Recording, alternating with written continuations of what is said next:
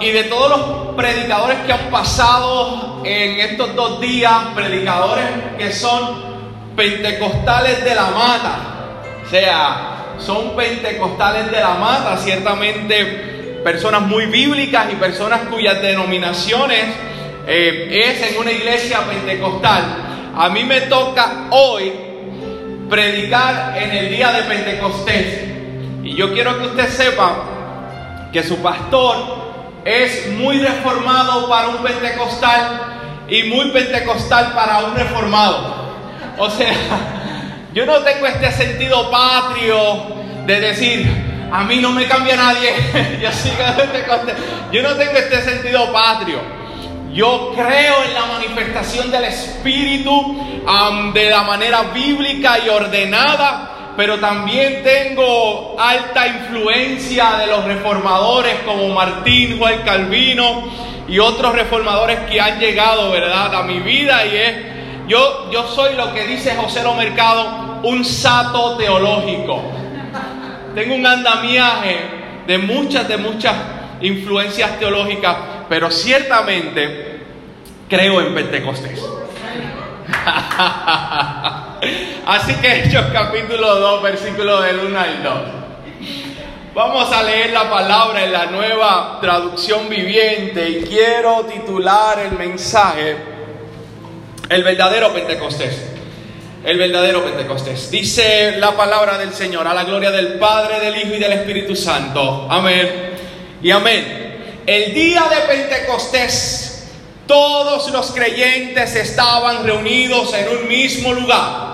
De repente, o sea, de sorpresa, se oyó un ruido desde el cielo parecido al estruendo de un viento fuerte e impetuoso que llenó la casa donde estaban sentados.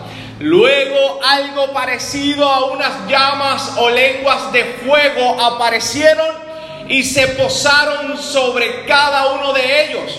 Y todos los presentes fueron llenos del Espíritu Santo y comenzaron a hablar en otros idiomas, conforme el Espíritu les daba que hablasen. Padre, yo te doy gracias por la oportunidad que tú nos das de estar en tu casa.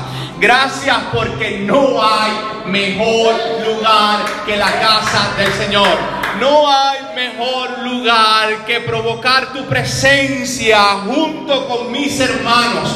Gracias por la adoración. Gracias por mis hermanos que nos han elevado al trono de la gracia y hemos podido alabarte y glorificarte. Gracias por los hermanos que llegaron. Bendícelos, Señor amado, y que esta palabra toque los corazones, aun aquellos que han de escuchar posteriormente a través del podcast. Yo te pido, Dios amado, que tu presencia los toque, que te pases en ellos, Señor amado, y que puedan comprender la enseñanza de esta mañana. En el nombre poderoso de Jesús, amén. Y amén. Puede sentarse. Yo soy amante de las películas de Fast and the Furious o de Rápidos y Furiosos. Si hay una saga o una secuela que me encanta, me fascina desde mi adolescencia, ha sido esta película. Yo soy de los que cada una de estas películas voy a verla al cine. No se vale esperar. No se vale esperar que salga en DVD no se vale esperar que salga en HBO Max o en Netflix. No se vale. Hay que ir a verla en pantalla grande. Me encanta esta película desde la adolescencia y aquellos que conocen la trama se darán cuenta que esta película ha cambiado drásticamente. Desde la 1 a la 3 tú vas a ver que la trama son carreras ilegales en sus distintos formatos. Primero es las carreras en línea, segundo las carreras en circuito, pero obviamente ilegal en las carreteras, ¿verdad? De un país, y luego el famoso drift, ¿no? Que es allá en Japón, por allá. De momento la trama cambia abruptamente, ya no son carreras clandestinas. Luego se convierte en un, estilo, en un estilo de película Italian Job, o Ocean Eleven. Hay que planificar. Porque nosotros somos delincuentes, somos malos, pero hay un delincuente más malo que nosotros, pero millonario. Hay que hacer un plan para robarle todo. Y de ahí cambia más abruptamente. Ya dejaron de ser los perseguidos y ahora ayudan a las autoridades para arrestar a los malos. Una especie de reivindicación, tú vas a ver en la película. ¿Ok? Cambia la trama abruptamente. Yo estoy esperando ya por la 9. Pero ha sido ciertamente un cambio muy, muy notorio en la trama de la película Rápidos y Furiosos. Ahora bien, cuando tú vas al libro de los hechos, tú te vas a dar cuenta que ocurre algo más o menos similar. Aquel que ha leído los evangelios va a ver una trama donde Dios en forma de hombre encarnado va a cumplir una serie de propósitos, entre ellos enseñar, predicar, sobre todo con su muerte redimir a todos aquellos que creen en Él y con su resurrección darnos la garantía y la oportunidad de que nosotros resucitemos juntamente con Él. Esa es la trama de los evangelios. Dios encarnado cumpliendo un propósito específico. Pero cuando vas al libro de los hechos, la trama o la película comienza con Jesús resucitado ascendiendo al cielo. Me encanta la palabra que leyó Daris al principio cuando ellos están atónitos mirando que Jesús se montó en una nube y se asciende al cielo. Y mientras ellos están atónitos mirando hacia arriba se presenta un ángel y le dice varones que están mirando arriba, ese mismo Jesús que asciende al cielo es el mismo que va a descender dándonos la garantía de que ese Jesús ha de regresar por todos nosotros. Yo no sé usted, pero yo todavía lo estoy esperando. Así que Jesús asciende al cielo y en esta ocasión les dice a sus discípulos, quédense en Jerusalén es ahí donde la trama va a cambiar. Es ahí donde la secuela va a cambiar.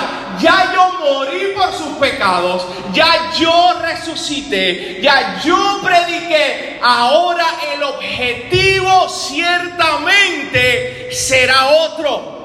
La misión se le iba a delegar a todos los creyentes que creyeran en Jesús, pero esta vez esos creyentes iban a ser empoderados por el espíritu de su líder. Palabra, palabra pentecostal, empoderados. La hemos escuchado en, esta, en estos dos servicios. Empoderados por el espíritu de su líder. Jesús dice, pero recibirán poder cuando el Espíritu Santo descienda sobre ustedes y serán mis testigos y le hablarán a la gente acerca de mí en todas partes, por toda Judea, en Samaria y hasta en los últimos lugares más lejanos de la tierra. Yo quiero hacerte ver y hacer una nota al calce que cuando yo digo empoderados por el espíritu de su líder, es que cuando tú vas a la Biblia y tú estudias lo que es el Espíritu Santo, tú te vas a dar cuenta que el Espíritu Santo es mencionado por distintos nombres. Por distintos nombres. Y Pablo dice, le dice al Espíritu Santo en Gálatas, el Espíritu del Hijo. El Espíritu de Cristo, también vas a escuchar ese nombre.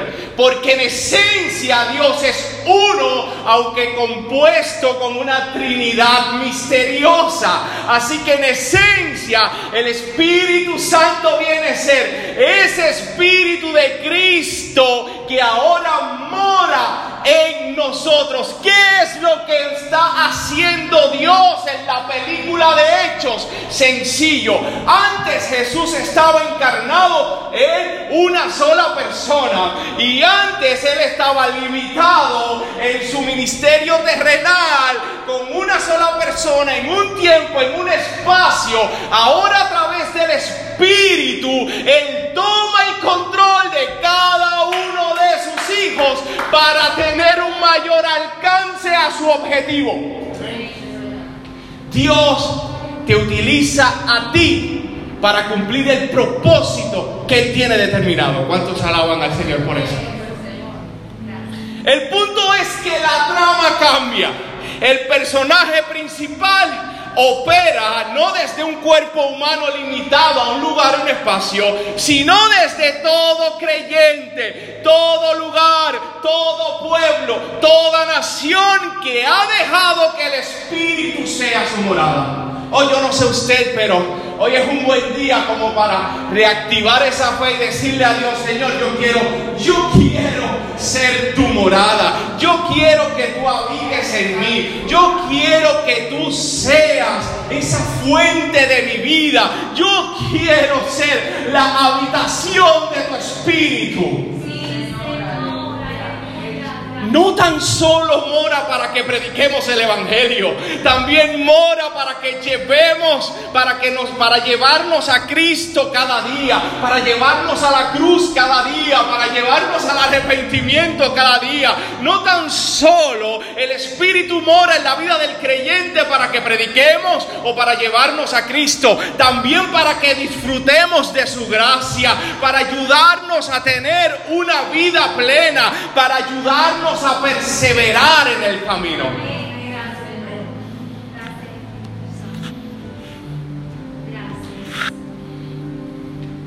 Me encanta mucho el proceso como ocurren las cosas en el libro de Hechos. Jesús les da un mandato a los discípulos y los discípulos obedecen ante tal mandato. No se vayan de Jerusalén, dice Hechos capítulo 1, versículo 4, hasta que, les, hasta que el Padre les envíe el regalo que les prometió, tal como les dije antes. Juan bautizaba con agua, pero en unos cuantos días ustedes serán bautizados con el Espíritu Santo.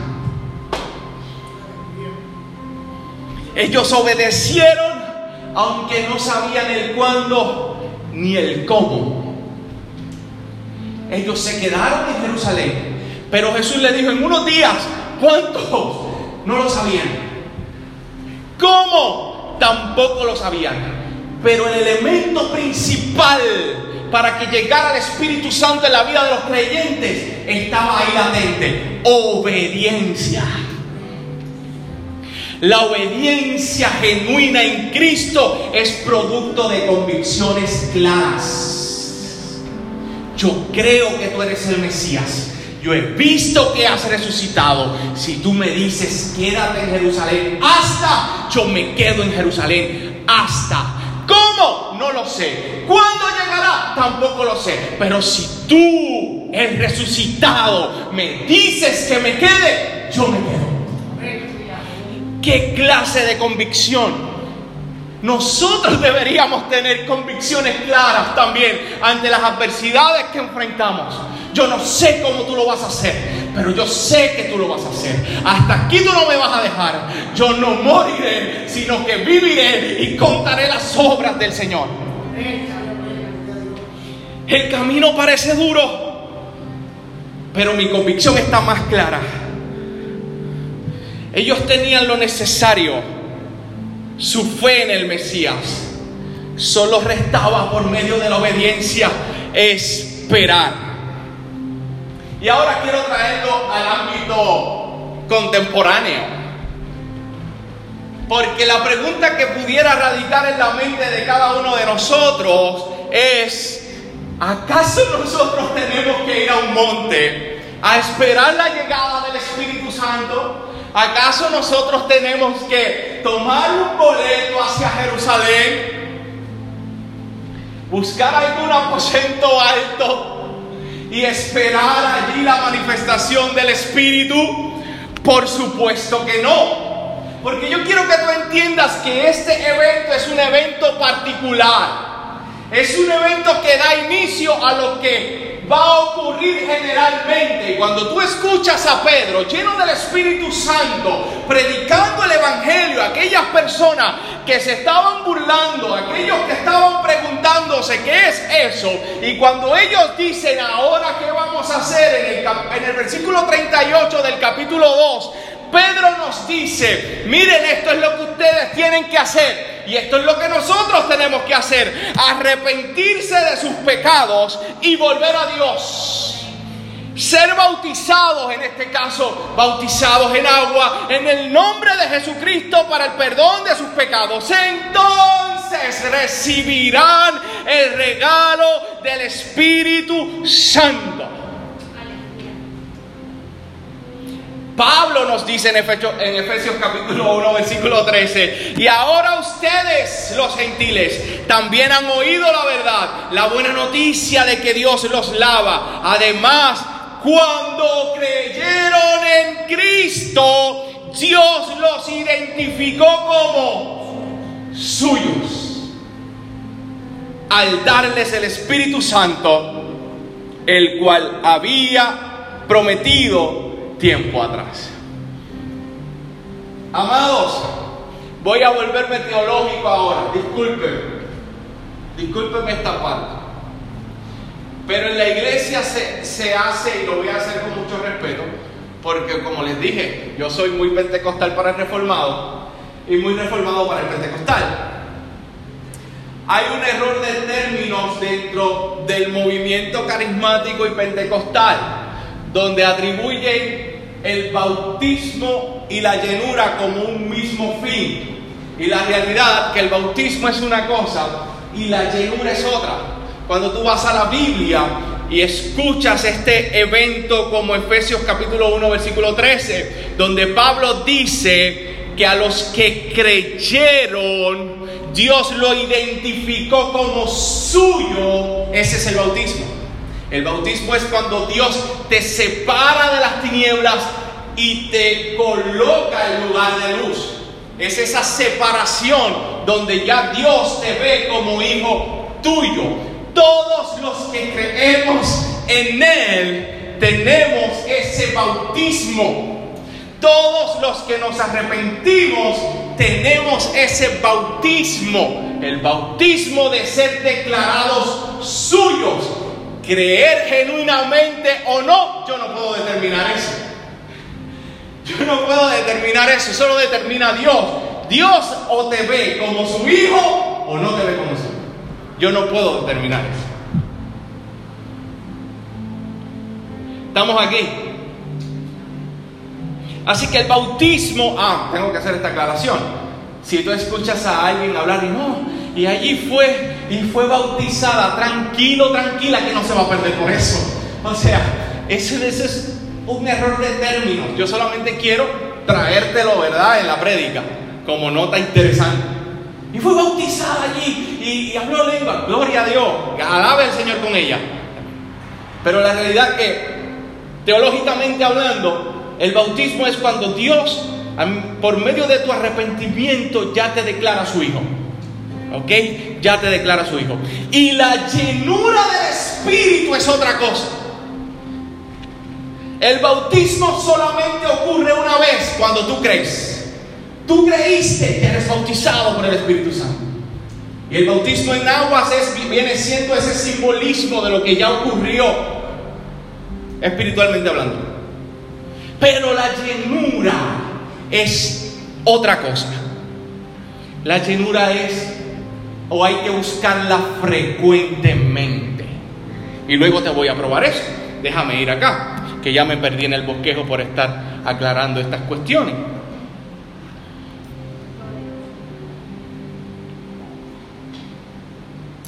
Aquí estamos. Por lo tanto, todos los creyentes, los que nos hemos arrepentido genuinamente y hemos creído en Jesús como Señor, y Salvador, tenemos al Espíritu Santo. Juan capítulo 1, versículo de 12 al 13, en el prólogo Juan dice, pero todos los que creyeron en Él y lo recibieron, les dio el derecho de llegar a ser hijos de Dios. Ellos nacen de nuevo, no mediante un nacimiento físico como resultado de la pasión o de la iniciativa humana, sino por medio de un nacimiento que proviene de Dios. Por lo que tú y yo, si creímos genuinamente, no deberíamos dudar de tener el Espíritu Santo. Ahora vayamos al texto en cuestión. Ahora esto se va a poner bueno porque voy a testificar. Vayamos al texto en cuestión. Hechos capítulo 2, en el día de Pentecostés todos los creyentes estaban reunidos en un mismo lugar. De repente se oyó, se oyó un ruido, se oyó un ruido desde el cielo parecido al estruendo de un viento fuerte e impetuoso que llenó toda la casa donde estaban sentados. Luego algo parecido a unas llamas o lenguas de fuego aparecieron y se posaron sobre ellos. Y de repente todos fueron llenos del Espíritu Santo y comenzaron a hablar en otros idiomas conforme el Espíritu le daba que hablasen. Note la manera notoria en que Dios regala el Espíritu Santo por primera vez. Note que lo primero que usted, si estuviera allí, hubiera escuchado es un ruido del cielo. El cielo produjo un ruido y ese ruido siguió, me imagino yo, ¿verdad? Tipo, tipo usted ha visto esto, estos dibujos animados, este eco. No, hasta llegar al lugar donde estaban los creyentes hasta llegar a ese lugar y soplar como un viento recio. Todos los que estaban allí escucharon ese ruido, por eso corrieron allá. Y esa era la idea de Dios. La idea de Dios era llamar la atención a todos aquellos que estaban cerca de la provincia para que fueran a ese lugar y fueran testigos de que el Espíritu Santo llegó llegó para quedarse.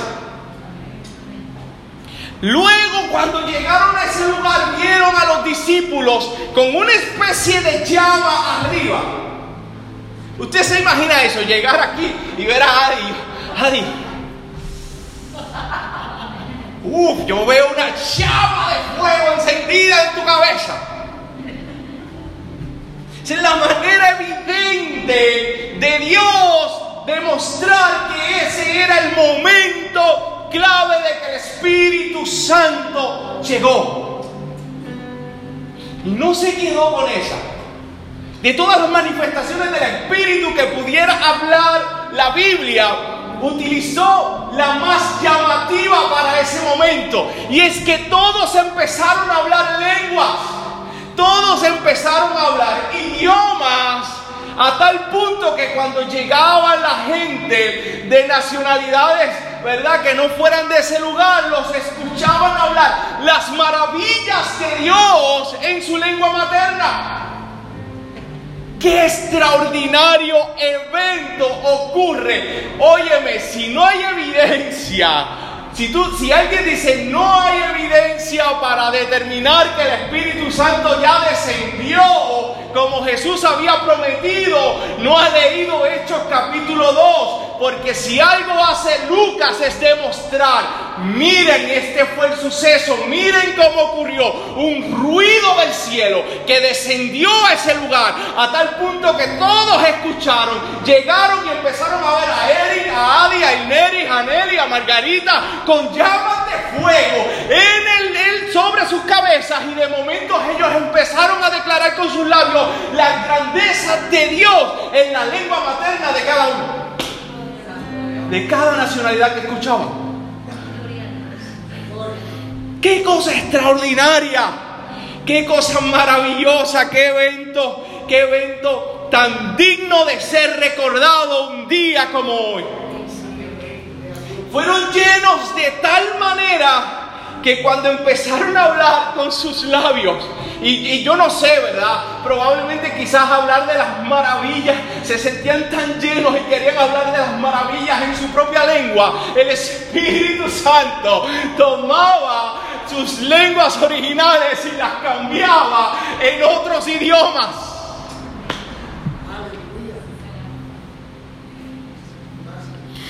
Una llenura que se reflejaba en ese momento por las lenguas. En ese momento en particular.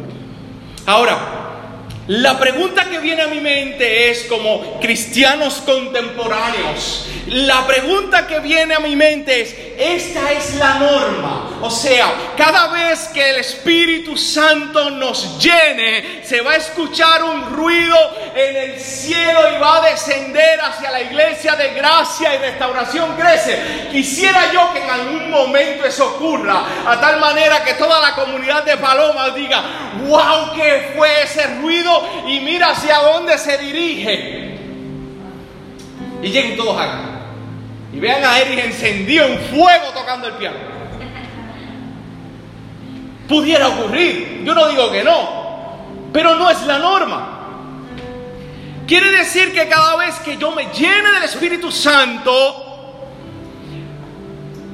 va a verse encima de Adi y de Odalis, que son las más de fuego aquí, llamas encima de su cabeza. Pudiera ocurrir, yo no digo que no, yo no, yo no, yo no descalifico ese, ese momento, pudiera pasar, pero no es la norma. Siempre que voy a ser lleno, debería hablar lengua. En ocasiones sí. Yo creo en la manifestación del Espíritu Santo. Yo soy continuista.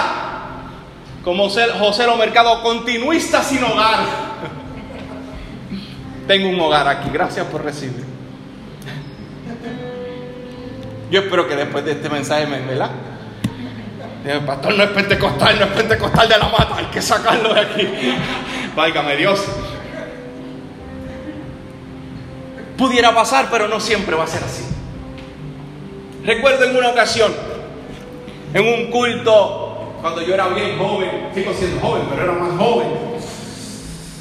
En mi amada iglesia, mi amada iglesia yo la amo con, mucho, con, todo mi corazón, siempre será parte de mí, me enseñó lo que yo sé y mi iglesia fue bien humilde, bien humilde, independiente, Lamentablemente en muchas ocasiones no teníamos dirección, gente que quizás no tenían unos estudios hasta posteriormente que nos levantamos unos jóvenes y empezamos a estudiar. pero una iglesia que amaba a Dios y ama a Dios, ama a Dios, ama a Dios. Pero me acuerdo un momento que, invitaron a un pastor, el pastor tenía un don, el don de la impartición. Yo no sé si ese don todavía existe, pero para ese tiempo, el don, y tú lo escuchabas hasta en la radio, no, con fulano de tal, el don de la impartición. Y era como que él tenía el don de que tú pudieras hablar lengua. Yo le demostré a él que no tenía ese don.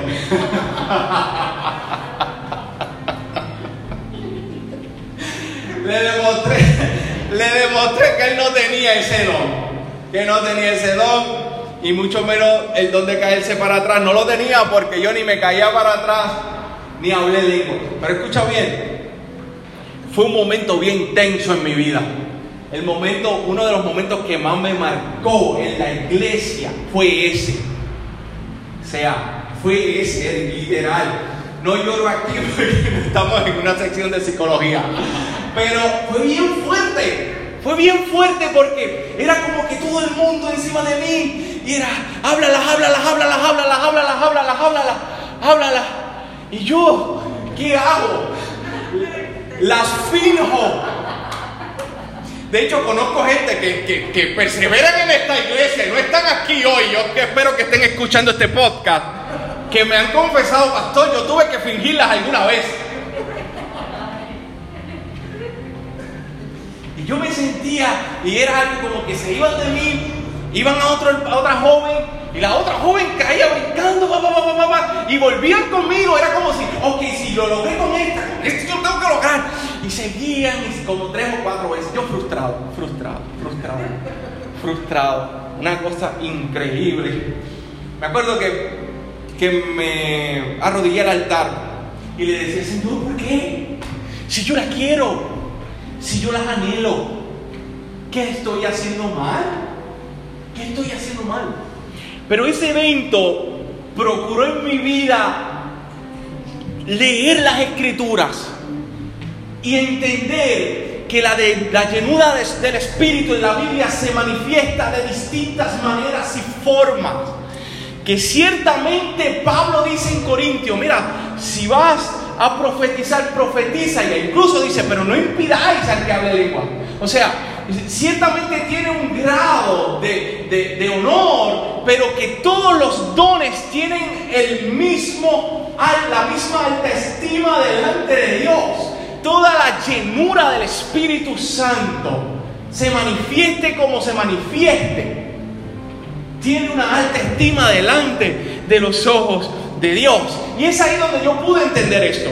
Me fui al libro de los Hechos y en el libro de los Hechos me pude dar cuenta que en una ocasión Pedro, lleno del Espíritu Santo, dice Hechos capítulo 4 versículo 8, Pedro lleno del Espíritu Santo empezó a hablarle a los gobernantes y a decirle, ustedes ven, nos interrogan hoy por haber hecho una buena obra a un lisiado y empieza a hablarles y a predicarle el Evangelio. ¿Cómo? Lleno del Espíritu Santo. En el capítulo 4, versículo 31 dice, después de esta oración, el lugar donde estaban reunidos tembló y todos fueron llenos del Espíritu Santo. ¿Y qué hicieron?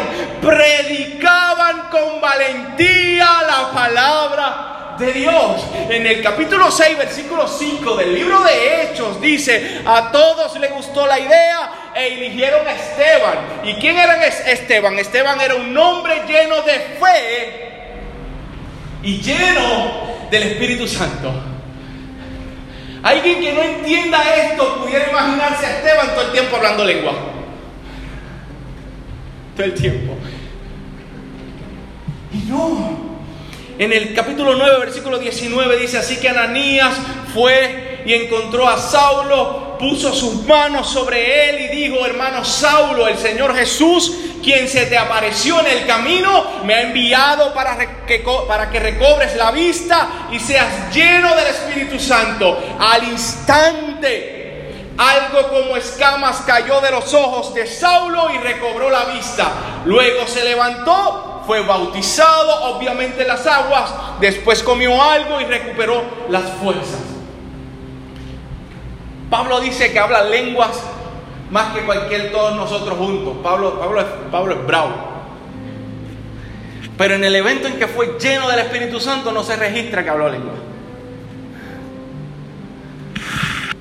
No me malentiendan y lo digo con mucho respeto pero puede ser perjudicial para un creyente. Yo como pastor tengo que hacerlo, porque yo lo sufrí. Yo me iba a ir de la iglesia, porque todos los jóvenes, creo que menos Dali tampoco, Dali, una excepción, yo la tomo en otro. Pero yo me frustré, me frustré a tal forma que al otro día me acuerdo que iba a irme a recortar y yo decía, Señor, yo no quiero si tú no me vas, si, si la garantía de mi salvación es que yo tenga que hablarlas y no las hablo, ¿qué mérito tiene que yo siga en la iglesia? Hasta que pude ver la realidad del Evangelio, hasta que pude ver que ciertamente en ese momento en específico todos hablaron lenguas. Pero en una ocasión Pablo le dice a la iglesia de Corintios, en el, capítulo 12, versículo 29. ¿Acaso somos todos apóstoles? Eric, ¿tú apóstol? No. ¿Y Nelly, tú eres apóstola? no. Nelly, ¿acaso somos todos profetas? Nelly, ¿tú eres profeta? No. Adi, ¿tú eres profeta? Bueno, puede ser que sí, según lo que yo escuché ayer. Aleluya, gloria a Dios. somos todos maestros. Adi, ¿tú eres maestra? Sí, eres maestra. Margarita, ¿eres maestra? No. Todos tenemos dones de sanidad. No todos tenemos dones de sanidad. Tenemos todos la capacidad de hablar en idiomas desconocidos. Si todas las preguntas anteriores eran no, ¿qué me hace pensar que esta sería un sí? Tenemos todos la capacidad de interpretar idiomas desconocidos. Y me encanta la nueva traducción viviente que enfatiza en esto. Por supuesto que no. ¿Lo vio? ¿Por qué te traigo esto? No quiero que te frustres como yo. No quiero que te frustres ante la idea que se nos enseñó hace un tiempo atrás que todos teníamos que ser llenos y esa era la única manifestación en nuestra vida. No quiero que te frustres ante la idea de que luego de que eres salvo tienes que buscar una segunda experiencia. Eso no es cierto. Todos nosotros somos bautizados y nuestra llenura depende primero del Espíritu y luego de nuestra disposición en buscar a Dios. Hay una responsabilidad como hijos en buscar a Dios. Dice Pablo, sean llenos del Espíritu Santo, cantando salmos, leyendo las escrituras. Cuando tú vienes aquí a adorar a Dios, te estás llenando del Espíritu Santo y algunos lo demuestran llorando, otros lo demuestran alegres, otros sienten, sienten algo en su interior, una llenura. Literalmente es como si estuviera siendo lleno como si todos tus problemas se estuvieran disipando. Estás siendo lleno del Espíritu Santo. Otros hablan las lenguas, gloria a Dios por eso. Pero el punto es que si algo tiene bueno el Espíritu es que es diverso. Es diverso. Y si tú quieres hablarlas, amado, procúrala. Yo no digo que no. Pero si lo has intentado todo, Incluso antes decían algo de que tú tienes que hacer como que la, la, la, la, la, la, la, la, y de momento las hablas. Si lo has intentado todo, déjame decirte que aún así, aún así, el Espíritu se manifiesta de cualquier otra forma. O Dalí me está con los ojos y eso tú no lo vas a subir en el podcast, bueno. ¿Qué te puedo decir? Tengo mucho que perder. Yo no tengo mucho que perder. Voy a, ampararme ante las palabras de Jay Fonseca. Los datos son los datos. No es mi opinión, es lo que... ¿ah? Te traigo esto porque yo quiero que te llenes del Espíritu Santo. Y no quiero que creas que hay solamente una forma para decir, ay, ahora estoy lleno porque las hablé. No, no, no, no, no. Hay formas, hay diversidad de formas para que tú, para, para que esa manifestación se pruebe en tu vida. Hay variedad de formas para que esa llenura se muestre en tu vida. Déjame... ¿Dónde estaba? Míralo aquí es que estoy en un programa nuevo en mi bosquejo. La llenura del Espíritu Santo, además de manifestarse en alguna especie de don, también produce en la vida del creyente valentía en medio de las adversidades. ¿Alguna vez tú no te has sentido que todo está patas arriba, pero que tu confianza se mantiene latente en Dios? Eso es que estás lleno del Espíritu Santo. No estás tan lleno que no puedes dejar que la duda entre a tu corazón. Y tú dices, wow, de verdad que yo estoy bien agarrado de Dios, porque si en otras circunstancias probablemente yo estuviera devastado, devastada. Y cuando tú vienes a ver tu vida en cuanto a relación íntima con Dios, está bien pegada con Dios, está lleno del Espíritu Santo. Ser lleno del Espíritu Santo además es que conoces la dirección de Dios en tu vida. Ser lleno del Espíritu Santo es madurez espiritual. Ser lleno del Espíritu Santo es que el Espíritu te impulsa a las cosas de Dios. Ese, ese impulso, ese deseo de las cosas de Dios que antes cuando estabas en el mundo no las tenía. Eres lleno del Espíritu Santo. Cuando empiezas a hablar de Dios, cuando tienes convicciones claras, cuando en tu vida de momento se genera una especie de amor que no tenías abnegado hacia el pueblo de Dios, hacia tu familia, hacia tus compañeros de trabajo, hacia el necesitado. Eso es llenura del Espíritu.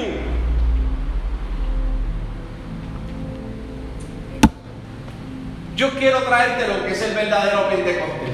Y voy a intentar, voy a intentar ser breve y no utilizar los textos para dar palos.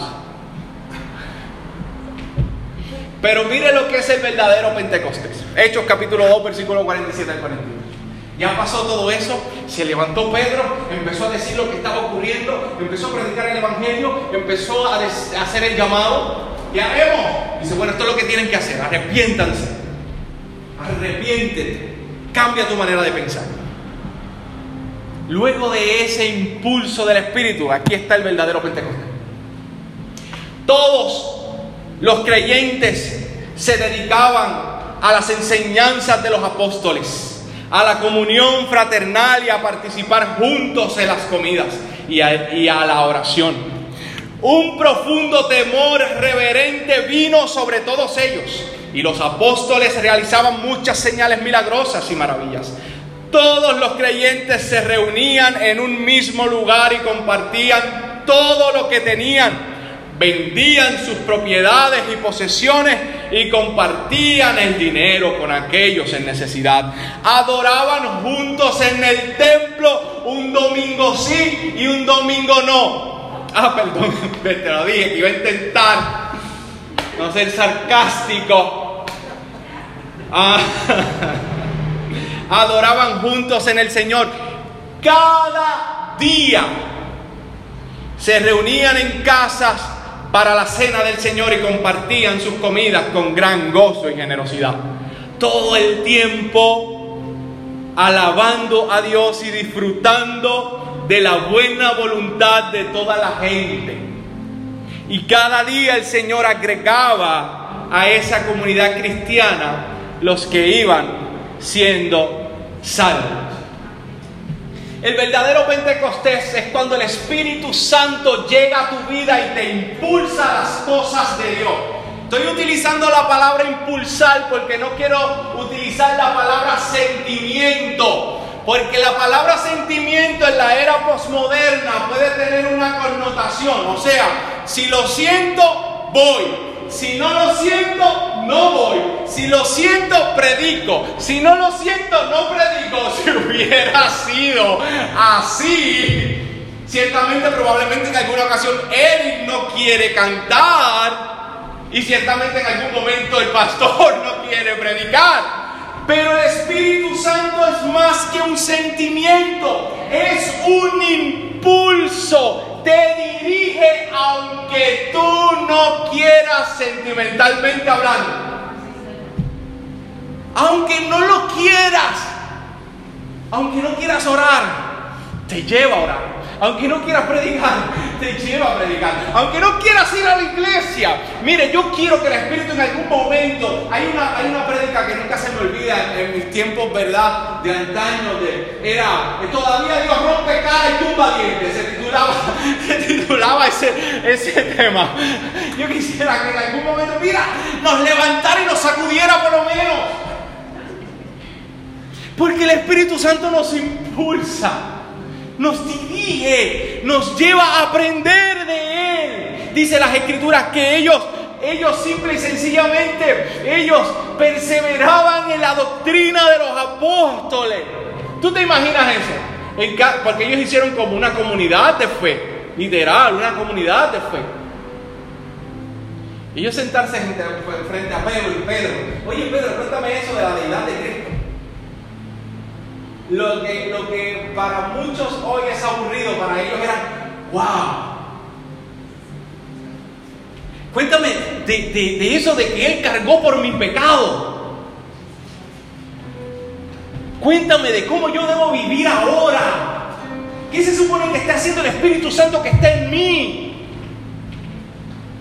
Era un deseo, un impulso de aprender, un impulso de estar todos unánimes juntos, una comunión unos con otros.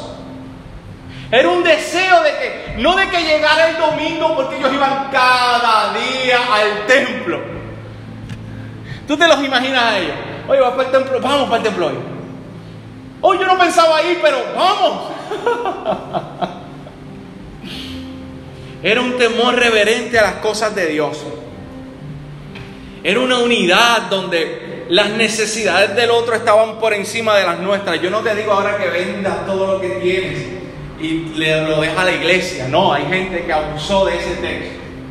Pero la idea contemporánea de ese texto es que era un amor abnegado. Yo veía a alguien en necesidad y yo era tanto la convicción y la llenura que si yo tenía que vender mis pertenencias para ayudar al necesitado, yo lo hacía.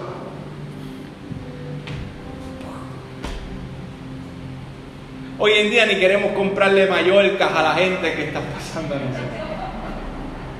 Pero ellos vendían su terreno para ayudar al necesitado, para ayudar a aquellos que realmente estaban pasando circunstancias difíciles. Era como que yo no quiero que la, o sea, yo quiero que mi, que mi vida y mi testimonio refleje a Dios. Así como Él se despojó, se vació de sí mismo y se hizo hombre, yo quiero vaciarme yo quiero negarme y quiero ayudar al necesitado. Eso no lo hace otra cosa sino el Espíritu Santo de Dios. Porque en un mundo egocentrista, en un mundo donde, donde eh, eh, primero soy yo, segundo soy yo, tercero soy yo, que esto ocurra, fue tan impresionante que la gente, yo quiero aceptar a. Yo quiero aceptar a Cristo. El Espíritu utilizaba el modelo, la vida de esas personas para atraer a la gente al arrepentimiento. Quiera Dios que el verdadero Pentecostés se refleje en este tiempo. Quiera Dios que el verdadero avivamiento que estamos esperando no sea un avivamiento de tres vueltas y dos lenguas. Que si ocurre, que ocurra, pero que sea el avivamiento de una vida, de una vida abnegada, de una vida que mire la necesidad y busque la manera de satisfacer la necesidad. Sea el avivamiento que estaba esperando gente en los trabajos, en las universidades, en las escuelas, viviendo para Cristo sea el avivamiento que estamos esperando, personas que motiven a otros aunque no tengan quien les motive. Sean personas que aplaudan a otros aunque no lo aplaudan a ellos. Sean personas que ayuden a otros aunque no los ayuden. Sean personas que aconsejen a otros aunque no sean aconsejados.